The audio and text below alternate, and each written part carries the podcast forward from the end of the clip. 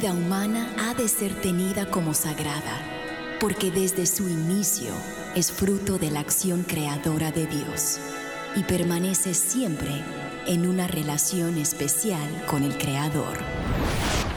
No hay nada que se compare con la defensa de la vida y hoy muchos necesitan de nuestra voz. Aquí comienza Defiende la Vida con Adolfo Castañeda. Hola queridos oyentes, les saludo Adolfo Castañeda de Vida Humana Internacional para darles la bienvenida a su programa Defiende la Vida. Defiende la Vida con el favor de Dios.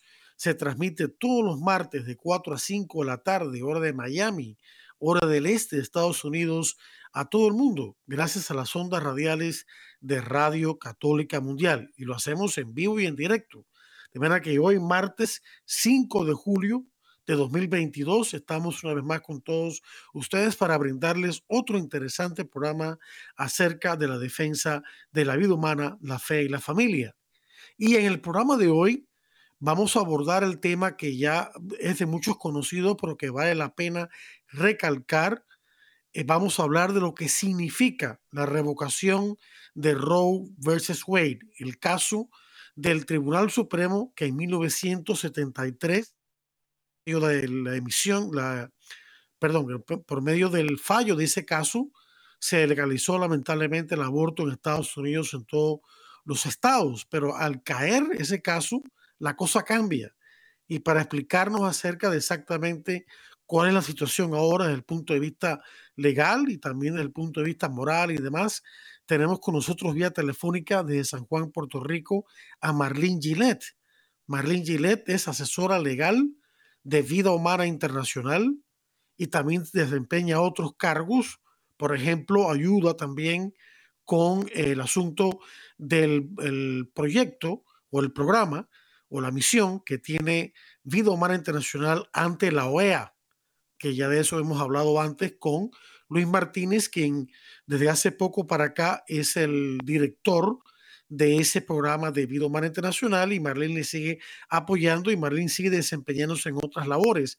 Ella tiene un gran conocimiento acerca de lo que es la cultura de la vida y la cultura de la muerte, de lo que es eh, las distintas organizaciones que promueven la cultura de la muerte y ha escrito numerosos artículos, incluso varios de ellos los hemos utilizado para eh, nuestro curso de capacitación provida, que aprovecho la oportunidad para una, una vez más anunciárselos y todos aquellos que estén, eh, que estén interesados en recibir este, este curso, que espero que sean todos, adquirirlo, simplemente me escriben a adolfo arroba vidahumana.org, adolfo arroba vidahumana.org. No es casualidad de que esta revocación de Roe vs. Wade eh, que es un gran paso pro vida hacia adelante, si bien es eh, un paso imperfecto, ocurrió el 24 de junio pasado, fiesta del Sagrado Corazón de Jesús y también de San Juan Bautista. Y también para aquellos que eh, frecuentan o les gusta la devoción de la Virgen de Medjugorje, me enteré el otro día que en la primera aparición de la Virgen de Medjugorje a los videntes, la, supuesta aparición, porque todavía no ha sido aprobada por el Vaticano, pero bueno, ha tenido muy buenos resultados en términos de conversiones y demás. La primera aparición, eh, según los videntes de Medjugorje, ocurrió el 24 de junio de 1981, o sea, hace 41 años, 41 años después de esa primera aparición de muchas, cae Roberts Wade. No, no creo que sea casualidad. Pues bien, sin más preámbulo, le damos la más cordial bienvenida a Marlene Gillette, a Defiende la Vida una vez más, de las muchas veces que ella ha estado con nosotros. Estamos muy agradecidos por su presencia con nosotros. Así que Marlene, gracias por estar con nosotros, gracias por estar con eh, Defiende la Vida. Te escuchamos. Buenas tardes, Adolfo, y a todos los radio, radio oyentes y a todo el personal de WWN. Gracias por estar con nosotros. A ver, ¿qué nos cuentas? Que, ver, ¿qué, qué, es, eh, ¿Qué ha significado para ti esta victoria, aunque sea parcial, esta victoria provida eh, que constituye la revocación de Roe vs. Wade? Pues mira, lo que más me ha impactado fue precisamente lo, eh, eh, precisamente lo que con lo que empezaste de que esta decisión bajó el 24 de junio de, de este año 2022 y, y que fue en la fiesta del Sagrado Corazón de Jesús y precisamente hay una encíclica eh, papal que se llama Quos Primas eh, que fue este emitida en, en el año 1925 que declara este la necesidad o sea, declara o sea hace claro para el mundo este Jesús es, es rey y instala la fiesta de Cristo Rey. Esto fue por el Papa Pío XI. Y en, esa misma encíclica, Quas Primas. Y entonces, lo, interesante es que en ese documento, en esa encíclica papal, junta que la, la devoción al Sagrado Corazón de Jesús y la devoción a la Eucaristía en reconocer que Cristo es Rey. Y entonces, al esto bajar, esta decisión bajar el 24 de junio en que destrona eh, el, el, el, terrible mal de una, una decisión gubernamental, aunque sea a nivel judicial, sigue siendo una decisión dentro del sistema de gobierno que tenemos, queda absolutamente eh, abolida, anulada en la fiesta del Sagrado Corazón y podemos decir entonces que también es Cristo Rey quien la quien la este quien la ha hecho sentir y lo ha sido ordenado. Y lo único que le pedía a nuestro Señor es que nosotros fuéramos fieles en todas nuestras labores como misioneros como dentro de la esfera dentro de la del el, dentro de, de, la de la misión en la vida que cada uno tiene hacer fiel y reconocer de que este esta decisión de de que se permita y se y se exige que se, que, se esté ofreciendo el aborto era totalmente maligno, era totalmente errado de una sociedad que viene solo de una sociedad corrupta o de cómo empezó, que, que ya estaba la sociedad dañándose, sino que entonces lo, lo, se puso peor la sociedad. Así que todo, todo ha quedado perfectamente eh, eh, eh, vamos a decir, explicado o eh, ejecutado con esta encíclica de Cuasprimas que la que la que la hace valer y recomiendo a todos que la busquen es del año 1925 11 de diciembre y es sobre la instalación de la fiesta de Cristo Rey por el Papa Pío XI. Perdón, Adolfo, continúa. Bueno, no, no, yo quería comentar, eh, yo leí hace tiempo, si no mal recuerdo, esa, esa encíclica tenía equivocada en mi memoria que era de Pío XII, pero no es de Pío XI. Y es interesante que el Papa dice que en realidad el concepto de eh, el amor de Dios simbolizado por el corazón comienza ya desde el Antiguo Testamento y luego, claro, se hace explícito el corazón de Jesús en el Nuevo Testamento y luego a través de la historia de la iglesia conocemos la, las apariciones, pero ya esta, ya esta idea, o mejor aún, ya este, este concepto tan hermoso del amor de Dios hacia nosotros simbolizado por el corazón humano, ya ese concepto existía, existe el Papa, desde el Antiguo Testamento. O sea que no es nuevo, lo que pasa, lo que sí es nuevo es que ya se concretiza en un ser humano concreto que es Dios al mismo tiempo, en el corazón humano de Cristo, que sigue latiendo por nosotros y lo va a seguir haciendo durante toda la eternidad, porque en este momento Cristo está como hombre de carne y hueso, glorificado por supuesto, y de alma humana y de corazón humana, humano, latiendo por nosotros en la eternidad a la derecha del Padre. Así que qué cosa más hermosa que esto haya sucedido de esa manera, ¿no?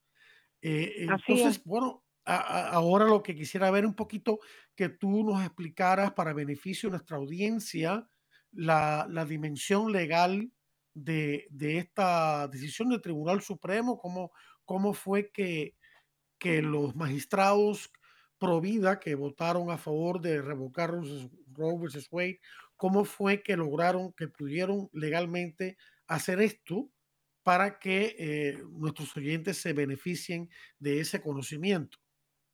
Ok, lo, eh, el, caso de Dobbs versus Jackson es un caso en el estado, de, son para resumir rápidamente, eh, un estatuto que ya se aprobó a nivel de la legislatura estatal en Mississippi, donde querían limitar el acceso al aborto. Y entonces no es perfecto, definitivamente. Este, eh, permiten, van a permitir el aborto hasta los primeros más o menos tres meses, más o cuatro meses, más o menos. Son a las 15 semanas es que entonces ellos empiezan entonces a limitarlo este pero muchísimo y solo entonces permitiéndolo en caso de vida de la madre. Este así que en ese sentido pues er, ellos sabían los, los legisladores de que esto iba a llegar hasta el Tribunal Supremo de Estados Unidos y contaban con que a ver si por fin entonces y han sido este no es el primer caso que se somete de que pidiendo, buscando a ver de que se, se uh, derogue Robert Wade. Y este caso entonces ya con y con ciertos jueces que fueron nombrados por el presidente Donald Trump, a Dios gracias, este, y lo que lo hizo muy bien, este, se logró entonces que cierto número de jueces que vienen de una nueva generación, vamos a ponerlo así, pudieran ver este caso de Robert Wade de una manera un poco más amplia. Como se estaba viendo en el 1973 era en términos de la época esa época de la de la vamos a poner revolución de los derechos de la mujer ah, sí todo eso. Sí todo eso estaba sonando mucho mucho en los 70 y y entonces pues eh, se, incluso han habido documentales que han presentado que incluso dos de esos jueces que aprobaron eh, que, que, que permitieron este, que se el, el, aborto se ofreciera en el 1933, dos de ellos tenían parientes que trabajaban para Plan dos de ellos. Y eso fue, eso ya ahí mismo hay un conflicto de intereses en que ellos debieron de no haber, de haber dicho yo no puedo este eh, sí, debieron recusarse. en este caso. Sí, se debieron haber recusado. Entonces, la, la cuestión es la siguiente. Lo interesante es que hasta ese momento, incluso se ha documentado, hasta ese momento, en 1973, las leyes a favor de proteger al ser humano concebido en el vientre de la madre y de restringir, restringir el acceso al aborto a nivel estatal se estaban eh, se estaban dando y todavía aún más con la tecnología que estaba este saliendo nueva de no tanto de los sonogramas, eso vino más tarde en los en los 80, pero aún en esa época ya estaba mejorando la tecnología de conocer más la vida fetal. Y si alguno tuviese duda de que era un ser humano este vivo dentro, aunque eh, de eso ni aún antes de los 70 ya eso se sabía que era un ser humano concebido y se respetaba la vida a nivel estatal y en donde todos los estados, excepto el estado de Nueva York, que bajo unos años antes, de 1973, ya lo empezó a permitir el acceso al aborto. Pero hasta, hasta ese momento, todos los estados este, eh, penalizaban el aborto. Todos. Yo, tenía entendido, yo tenía entendido, Marlene, que, que el primer estado en lamentablemente legalizar el aborto dentro de su territorio fue el estado de Colorado en 1967. Eh, menciono esto, sí, Nueva York fue uno de los primeros también y la Florida también fue uno de los primeros, lamentablemente. Eh, menciono lo de Colorado porque Colorado fue el primer estado, todos lo sabemos con la tragedia de Columbine, en tener estos, como en inglés se dice, mass shootings, estos tiroteos a mansalva de gente desquiciada, ¿no? En este caso, dos, dos estudiantes de una escuela secundaria y, que se siguen reproduciendo y ya vimos ahora con la celebración del 4 de julio, ayer también hubo otro, otro tiroteo donde mataron gente, lamentablemente, pero es curioso y no creo que sea casualidad que el primer estado en legalizar el aborto, años después, 20 años después más o menos, es el, es el, primer estado en tener esta terrible experiencia que lamentablemente se ha replicado de personas desquiciadas, casi siempre hombres jóvenes, que la emprenden a tiros a mansalva sin razón ninguna contra eh, eh, estudiantes o grupos de personas en la calle o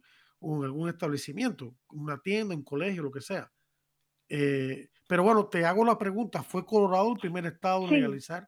Eh, ah, sí, ahora que lo dices, sí me acuerdo. Lo que pasa es que, que eh, según como yo este lo, he analizado, como lo he visto, es que Nueva York lo, lo, lo legalizó teniendo en que era un derecho de la mujer. En, los, en los estados ah. previos era ya entonces enmendando la ley para ampliar y ofrecer, darle más acceso al aborto en esos estados. Pero quien lo hizo como si fuera un derecho de la mujer fue el estado de Nueva York y es y eso sirvió de base en términos de la de razonamiento que ellos ofrecieron como derecho a la mujer donde entonces este en el 1973 con Robertson Wade pues ahí entonces insertaron ese argumento. Eh, ah, pero no, gracias, sí, pero gracias por mencionarlo porque no, pero, la, conexión que hace con los crímenes de hoy en día y, eh, está fantástico y es cierto, perdona, sigue. No, no, no, que te iba a decir que, que gracias por tu aclaración porque vemos que hay una que hay una continuidad malísima, por supuesto, ¿no? Pero muy trágica, pero hay una continuidad entre lo que decidió Nueva York y lo que, que, repercutió en el Tribunal Supremo, utilizar un argumento parecido, ¿no? Aunque en realidad sabemos que el Tribunal Supremo lo basó en el derecho a la, privacidad que había inventado ocho años antes con el caso de eh, em, el Connecticut, ¿no? Eh, en el 65 que permitió la anticoncepción, ¿no? Eh, que es el preludio al aborto. Pero bueno, ya eso sería, otro tema. No, no, y fue así porque ellos, Sí, exacto, Griswold, con lo de los anticonceptivos, este, en 1968, exacto. La, la, el, el, derecho a la privacidad que, que, la, que, que encontraron entonces allí y que con eso insertaron y querían entonces encontrarle qué tipo de derecho puede ampliar e, e, esta situación particular de, de lo que queremos hacer con lo de la privacidad, este sale de la novena enmienda de los Estados Unidos donde se dice, estoy resumiendo, aquellos derechos que no se, que no hemos este de los que no hemos discutido en esta Constitución de los Estados Unidos, pues entonces quedan reservados en, en las personas, en, los ciudadanos. Eso es distinto a la, enmienda número 11 que habla sobre aquellos derechos que no van a, o y derechos y deberes que no van a ser parte de, de a nivel federal no vamos a enamorar a nivel federal, del gobierno federal, quedan entonces reservados en, en, los en, los gobiernos estatales. Eso es para hacer esa diferencia, para que se sepa. Pero fue en la enmienda número 9, con esto de los derechos de las personas, queda reservado en que pueden encontrarse que son derechos de las personas, es que entonces diseñaron este derecho a la privacidad. Perdona, Adolfo, tú querías hacer un comentario. No, no, no, e, era simplemente eso, este, que eh, se pasó un, derecho inventado, o por lo menos su interpretación en la privacidad, que, en realidad no está en la Constitución. Y una, una cosa interesante, y tú eh, podrás comentar mejor que yo esto, es que eh, el Tribunal Supremo de 1973, el que emitió Robert Wade, legalizó el aborto, eh, dijo que el, que el derecho a la privacidad, aunque no estaba en la Constitución, eh, surgía de emanaciones y sombras. no, me acuerdo ahora la, terminología que utilizaron. Una cosa bastante ambigua. Eh, emana de, hay emanaciones y no me acuerdo ahora y, y, penumbras, y penumbras, penumbras y emanaciones, exactamente, penumbras y emanaciones en la Constitución que hacen que el derecho a la privacidad sea válido y que sea válido para justificar el aborto. Una cosa horrible, una, una, un irse mucho más allá sin, sin razón ninguna de lo que dice el texto de la, de la Constitución, ni siquiera de una interpretación directa, sino totalmente inventada. O sea que fue un caso horrible eh, y tenía razón eh, este, este tribunal de ahora con Alito de decir que fue una constitucionalmente hablando, jurídicamente hablando, un error garrafal, ¿no? Sí, fue, sí, realmente era garrafal, un error garrafal. Mm. Entonces, hablando entonces, tomando esto, eh, habiendo ellos diseñado este derecho a la privacidad, como entonces en este caso de Dobbs como ellos entonces se dirigen a ese argumento, es que dicen lo, dicen lo siguiente en, en la decisión.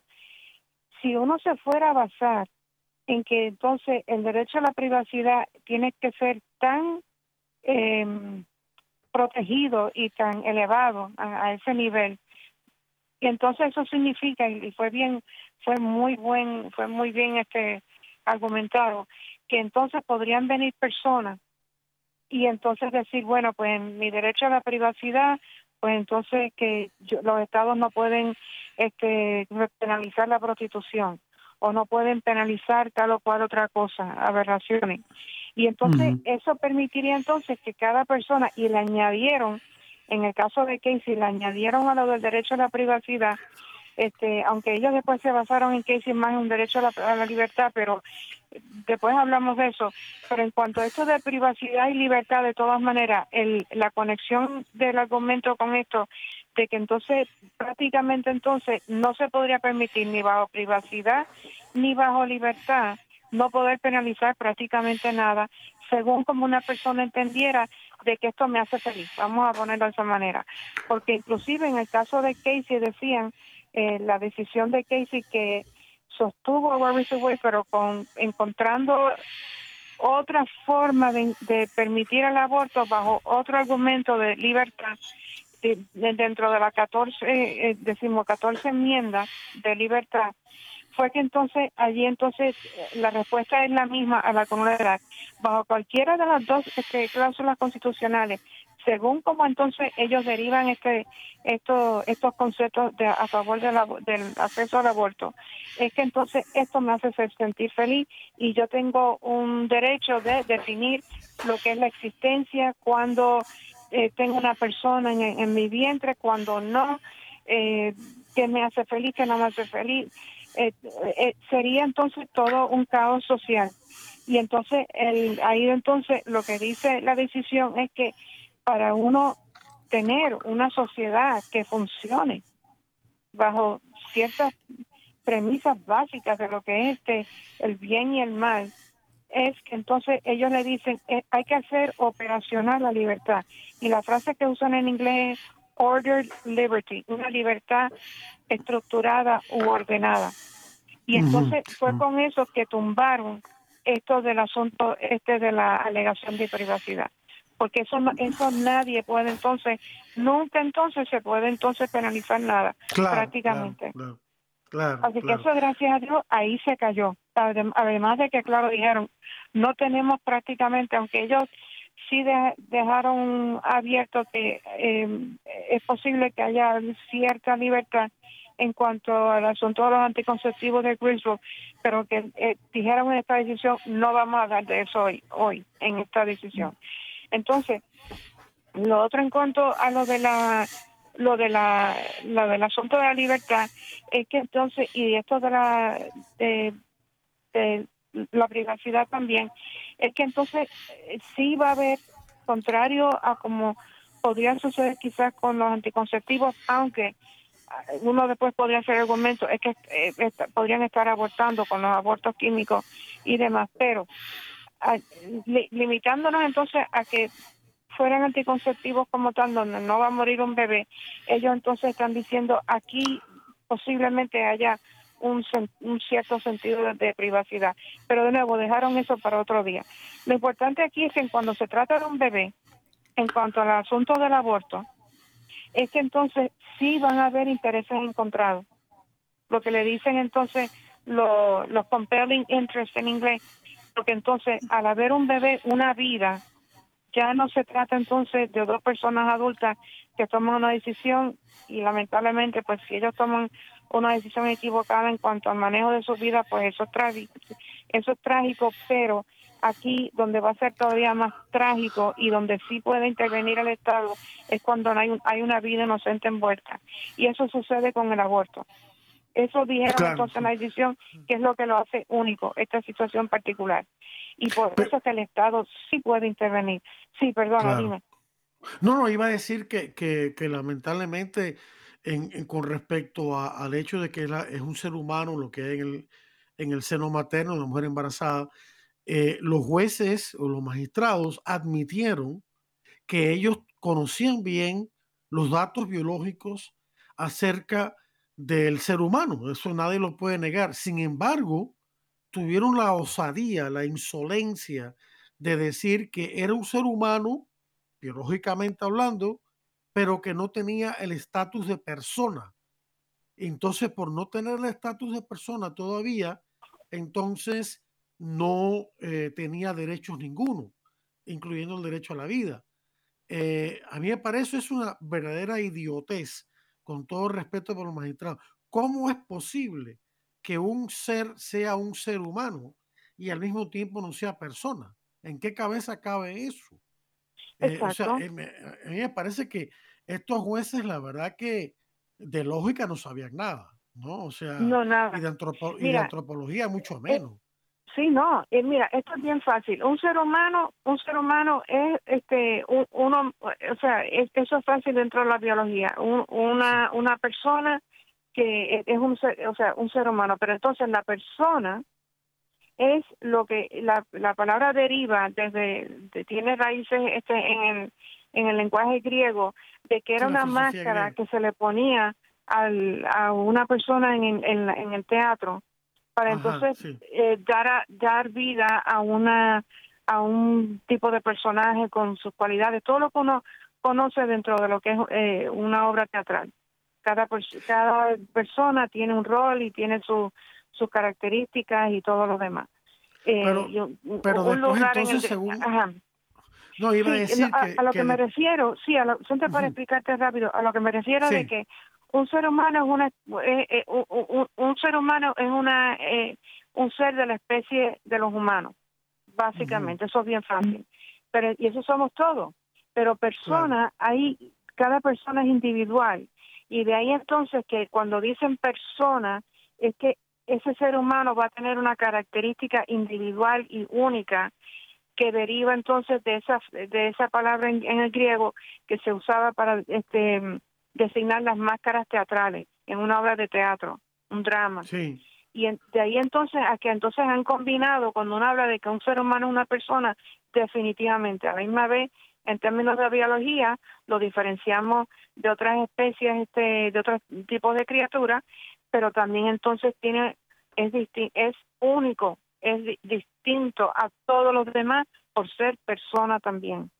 Y entonces teniendo eso en mente, mm, e, e, es, así. Todos sabemos que cada persona es distinta, somos todos seres humanos, pero también somos una persona diferente de la otra. No hay ninguno igual al otro. Ninguno. Claro.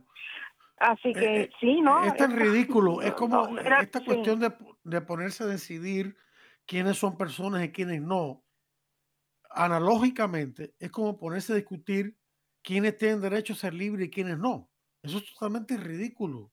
O sea, la, la, personería, de, o sea, el estatus de persona de, de, cada ser humano, de cada miembro de la especie humana, su derecho a la libertad y a la búsqueda de la felicidad, entre otros derechos inalienables, como dijeron los padres de la patria en la declaración de independencia, son derechos que anteceden la democracia y que fundamentan la democracia. En otras palabras, y esto es un tema álgido porque ahora la, cuestión pasa a los estados, ¿no? Y la argumentación de Alito, con todo lo buena que fue, es una, una argumentación que se limita a lo jurídico. Pero aquí hay un problema muy importante. Si la respeto a la vida humana, desde su concepción en adelante, como el respeto a la libertad eh, del, del ser humano, como el respeto a su derecho de buscar la felicidad, eh, son derechos que anteceden, que fundamentan la democracia. ¿Cómo entonces se explica que la decisión de legalizar o no el aborto queda en manos todavía ahora de los estados mejor que antes, ¿verdad? Pero sin embargo queda en manos de electores, cuando en realidad no es la democracia la que decide el derecho a la vida, es el derecho a la vida lo que hace posible la democracia. Exactamente. tenemos que entender, eh, tenemos que entender que hay valores que sin los cuales no se puede erigir el edificio de una democracia porque son sus fundamentos, que no son sujetos a votación. Exacto. sino que eso hace posible la votación.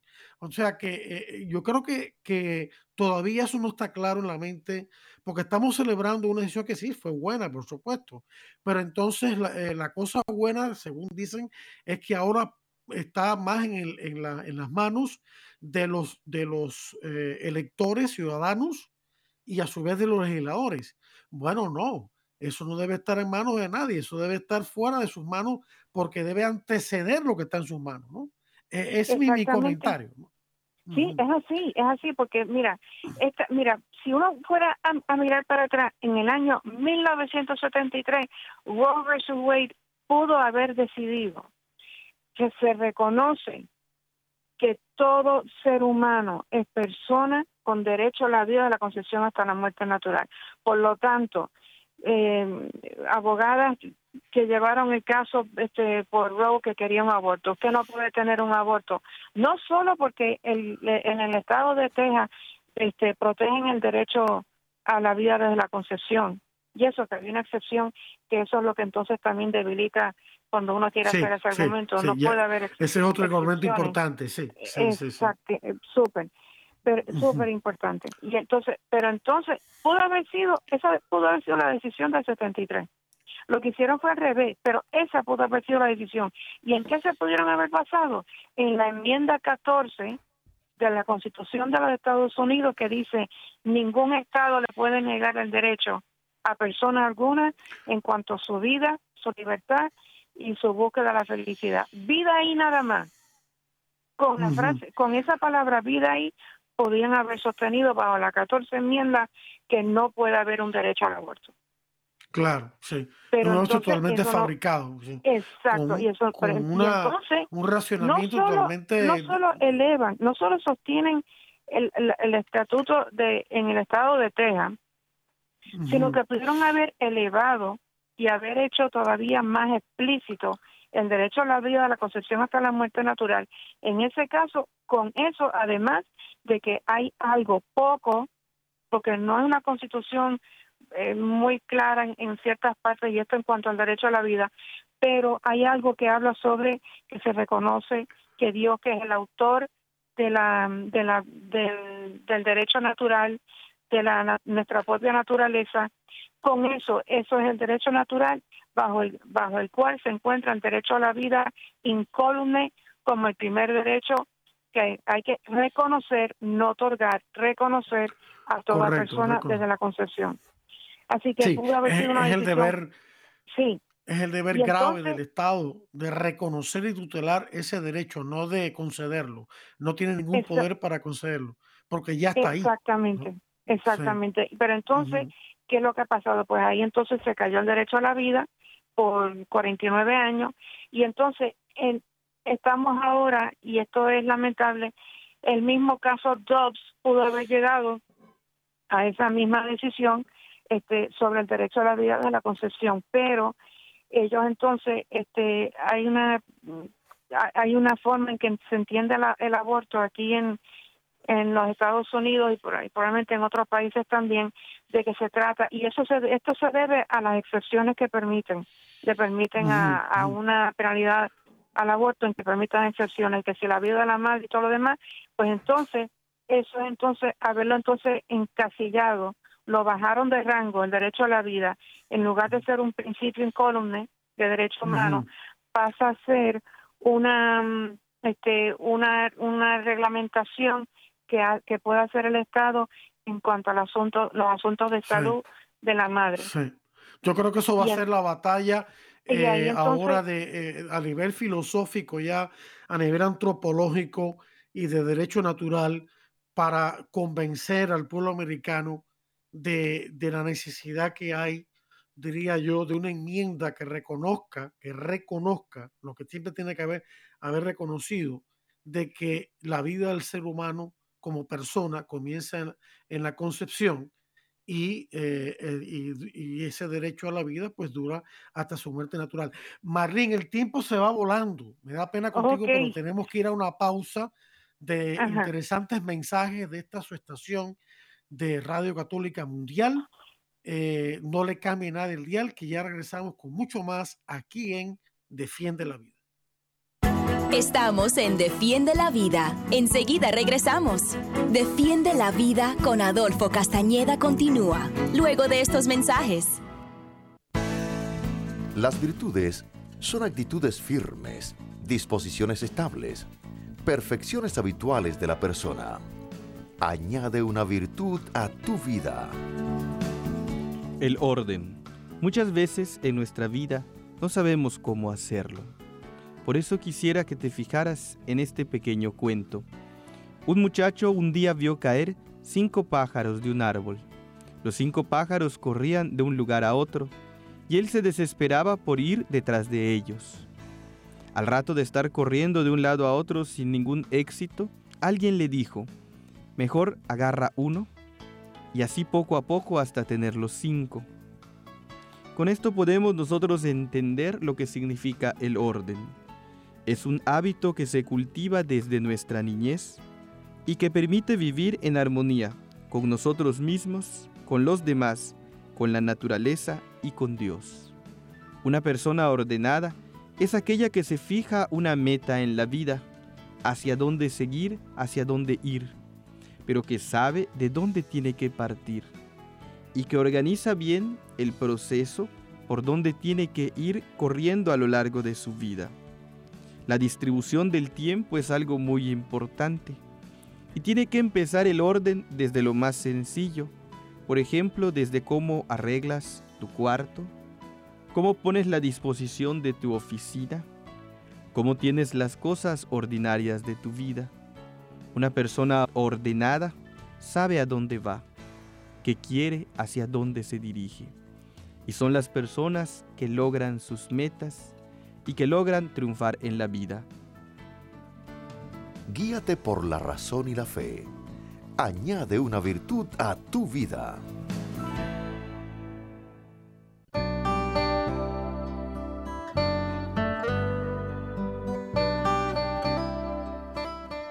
Finalmente, tengan todos un mismo sentir. Compartan las preocupaciones de los demás con amor fraternal sean compasivos y humildes. No devuelvan mal por mal, ni contesten el insulto con el insulto. Al contrario, bendigan, ya que ustedes mismos fueron llamados a bendecir, alcanzar por ese medio las bendiciones de Dios.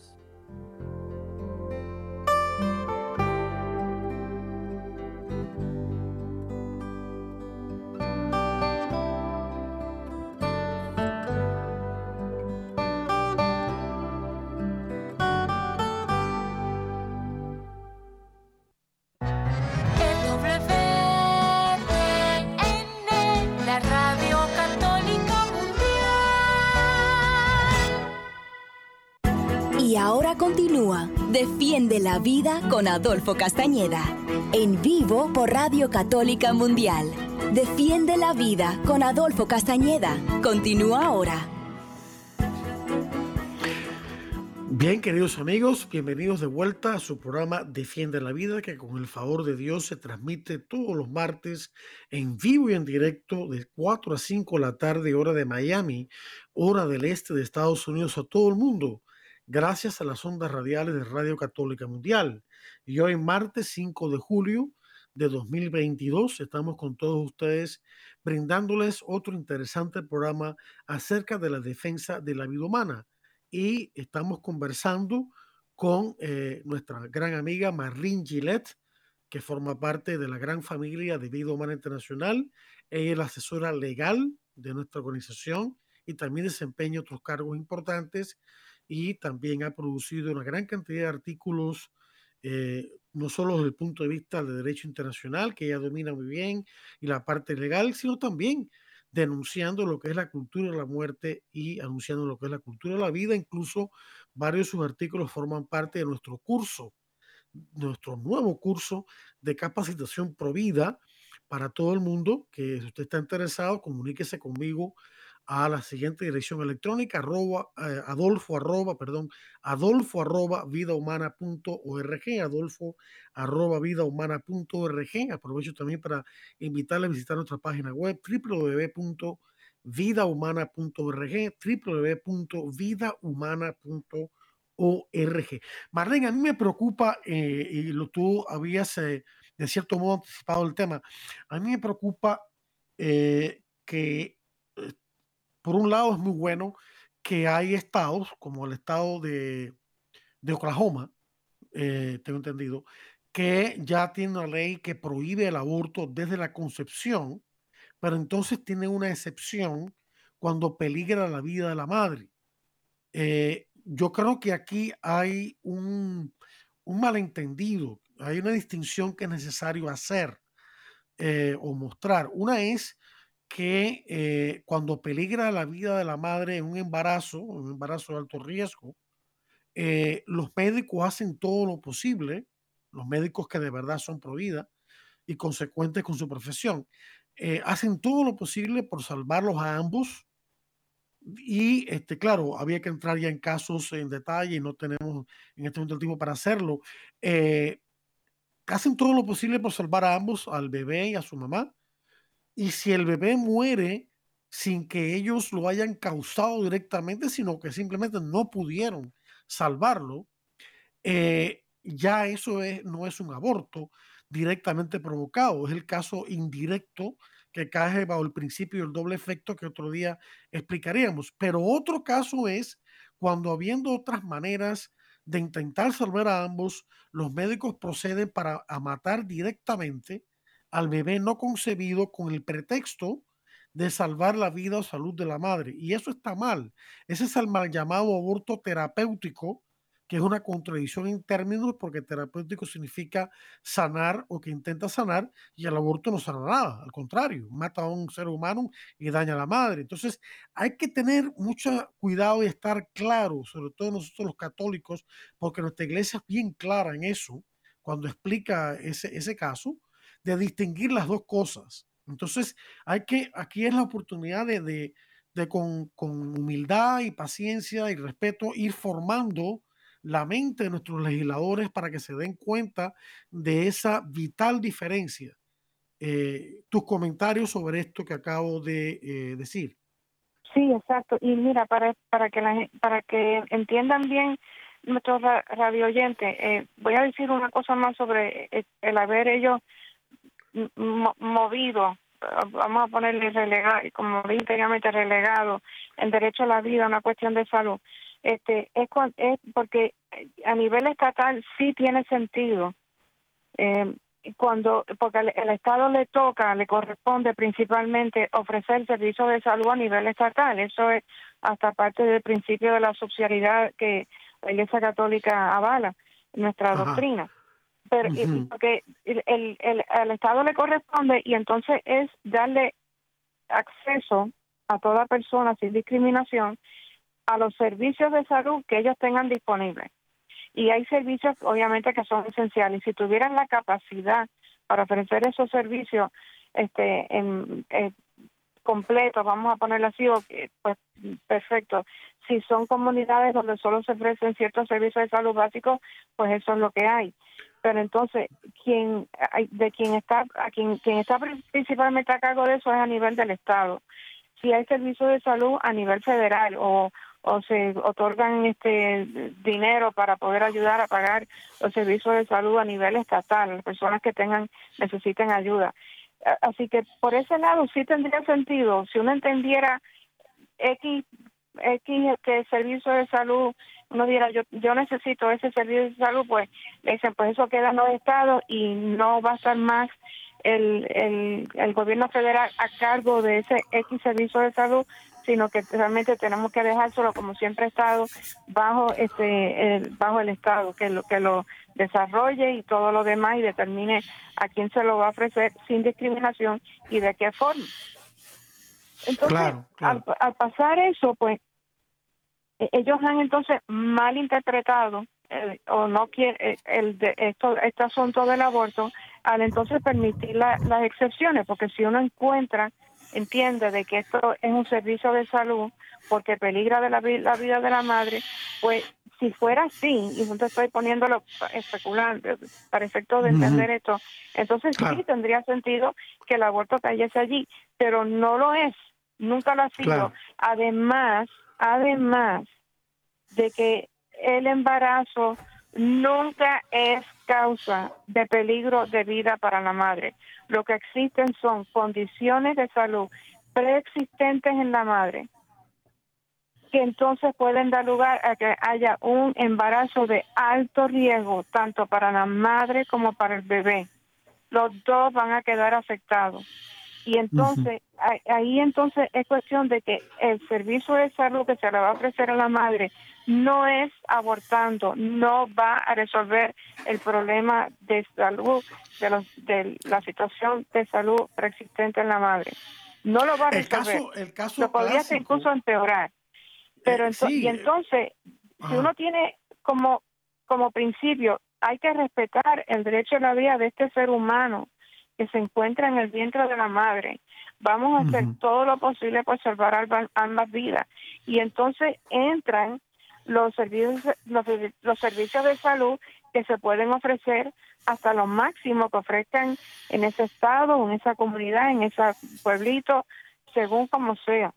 Y entonces, como explicaste, es que se hace todo lo posible por ayudar tanto a la madre como al bebé.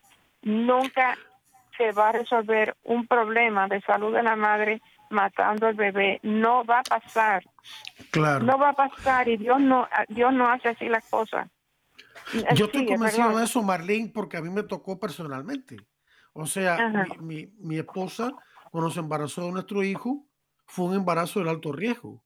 Ella tenía siete fibromas, placenta previa, presión alta y otras cosas más que amenazaban su vida y por supuesto la del niño. ¿Qué hicieron los médicos?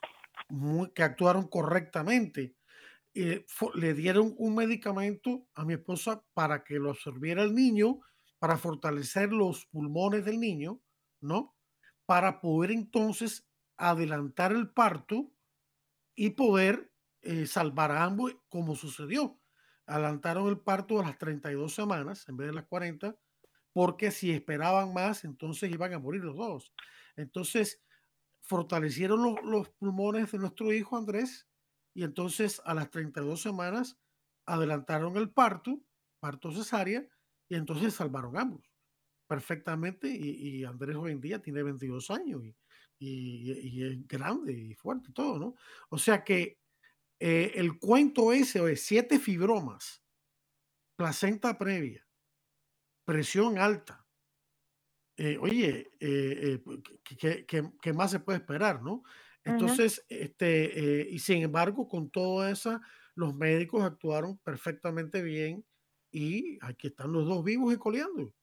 O sea que hay que, hay que, tener, hay que tener mucho cuidado con eso y, y por eso es tan importante aclarar estas cosas a nivel médico, aunque sea por laicos como nosotros, eh, pero eh, no hace falta ser médico para uno leer y documentarse y ver los, ah, los ah, elementos esenciales de estos casos, ¿verdad? Sin tener que ser un experto en todos sus detalles, pero conocer los elementos esenciales avalados por buenos médicos ginecobstetras, como fue el caso nuestro, y también eh, que existen en, en, la red de vida humana internacional en América Latina y también en el resto del mundo. ¿no?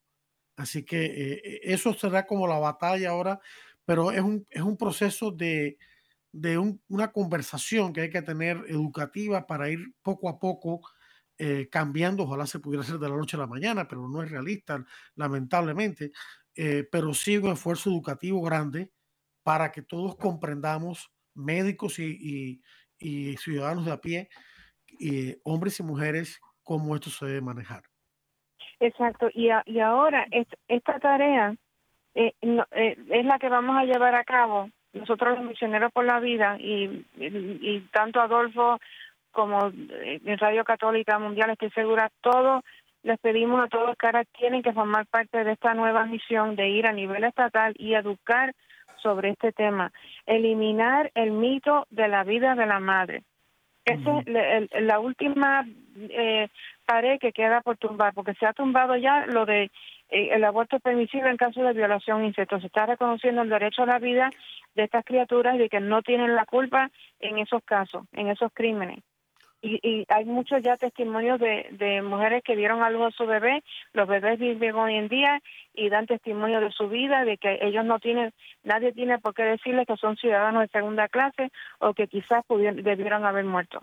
Así que eso, se, eso se está cayendo. El otro es que si por este eh, defecto fetal, los derechos de los discapacitados de, de tener derecho a nacer también se está reconociendo además de que cada día surgen más este em, más este tratamientos para poder ayudar a los discapacitados a poder entonces sanarse. Y aún con lo, por ejemplo el caso del bebé Samuel que se le que se le operó se le sacó fuera del útero en durante en un momento durante sus nueve meses de crecimiento en, de embarazo se le, se le hizo una, cierta cirugía, se le volvió a, meter dentro del vientre de, la madre, siguió creciendo y nació sin ese defecto de fetal. O, o, por lo que entiendo es, o quedó bien poco, quedó bien mm. poco porque se cogió esa enfermedad a tiempo y está mejorando la tecnología con esto. Así que es todo un campo de la medicina nuevo. Y perdona, Adolfo, sigue. No, no, no, iba a decir que gracias a Dios y a tantos médicos buenos y investigadores, la tecnología médica ha avanzado mucho. Vamos a utilizarla en favor de la vida, que es un triunfo de la humanidad, no para destruir vidas, sino para salvarlas, lo que antes no se podía salvar, ahora sí. ¿no? Habrían más médicos descubriendo nuevos avances en la medicina fetal que si dejaron de hacer aborto. Así como yo siempre lo veo. Y entonces, toda la razón. Sí, hombre, así es. Y entonces, Así que esos, e, esos dos argumentos se están cayendo. El que queda y el que necesita, uno tiene que ir y educar a los legisladores y quitarles y tumbarles el mito de que el aborto es necesario para salvar la vida de la madre, es el que queda por tumbar.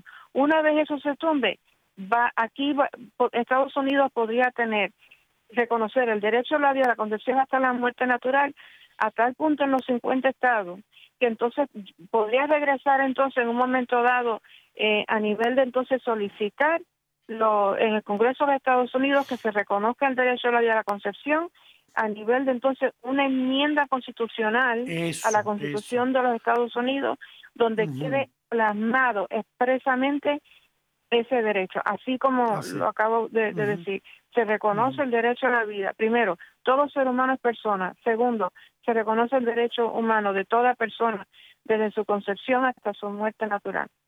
Y queda ahí, se acabaron las dudas, se acabó. Claro. Una cosa que también debe acompañar esto es que, y ya lo están haciendo los estados pro vida, es que no solamente están, gracias al Señor, eh, eh, emitiendo o aprobando leyes prohibidas imperfectas, pero bueno, leyes prohibidas al fin y al cabo, es que también están eh, creando fondos del Estado para ayudar a los centros pro vida del embarazo para que ninguna mujer embarazada, ya no estamos hablando de, altos em, embarazos de alto riesgo, sino simplemente muchachas embarazadas en situaciones de crisis porque han sido echadas del hogar, porque el novio las abandonó, porque se les tronchó la carrera, lo que sea, eh, para que esas mujeres no tengan que enfrentar solas su embarazo y puedan con más facilidad optar por la vida con el apoyo médico, humano, solidario, etcétera, que eh, necesitan. Entonces, eso es importante también, que todos comprendamos que aquí estamos a favor de los dos y también incluso de buscar a ese muchacho que dejó embarazada a la muchacha para que comprenda que al hacer eso de empujar al aborto no está comportándose como un hombre, sino como un, como un animal, ¿no? Y eso es también que eh, se nos acabó el tiempo, Marlene, qué ah, pena, pero espero que no sea la última, que continuemos en un futuro Dios mediante con este tema. Te felicito y te doy las gracias por aceptar esta entrevista.